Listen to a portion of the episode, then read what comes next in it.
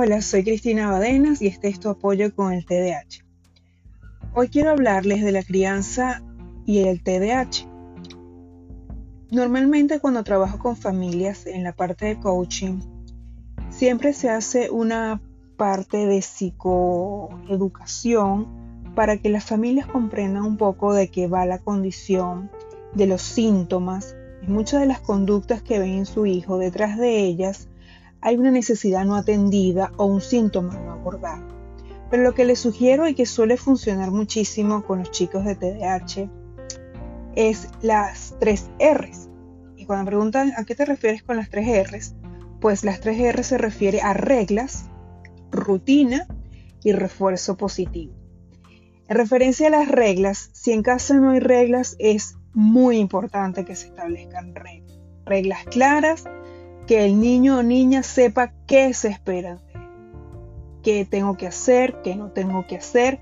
Y en el caso de que haga algo que no debo hacer, debo tener una consecuencia que me eduque, no un castigo físico. Es decir, enseñarme por qué lo que hice no se debe hacer.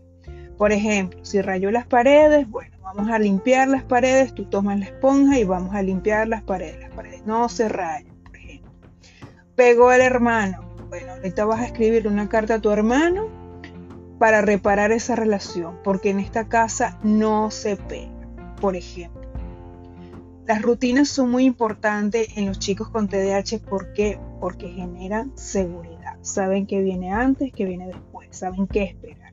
el refuerzo positivo es sumamente importante porque porque ellos necesitan una motivación extrínseca, ellos no tienen motivación interna, son muy pocas las cosas que los motivan. Y muchas veces el ambiente en el colegio o los amigos suelen enviarle mensajes negativos. Tú no puedes, qué tonto eres, porque interrumpes. Y el refuerzo positivo los hace sentir valiosos, los hace sentir que ellos pueden, que, que pueden dar más.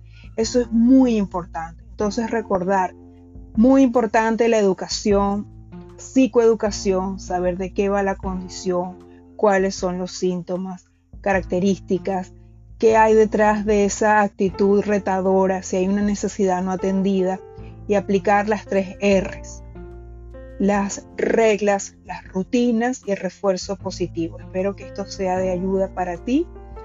Gracias por escucharme, soy Cristina, este es tu apoyo por el TDAH. Muchísimas gracias por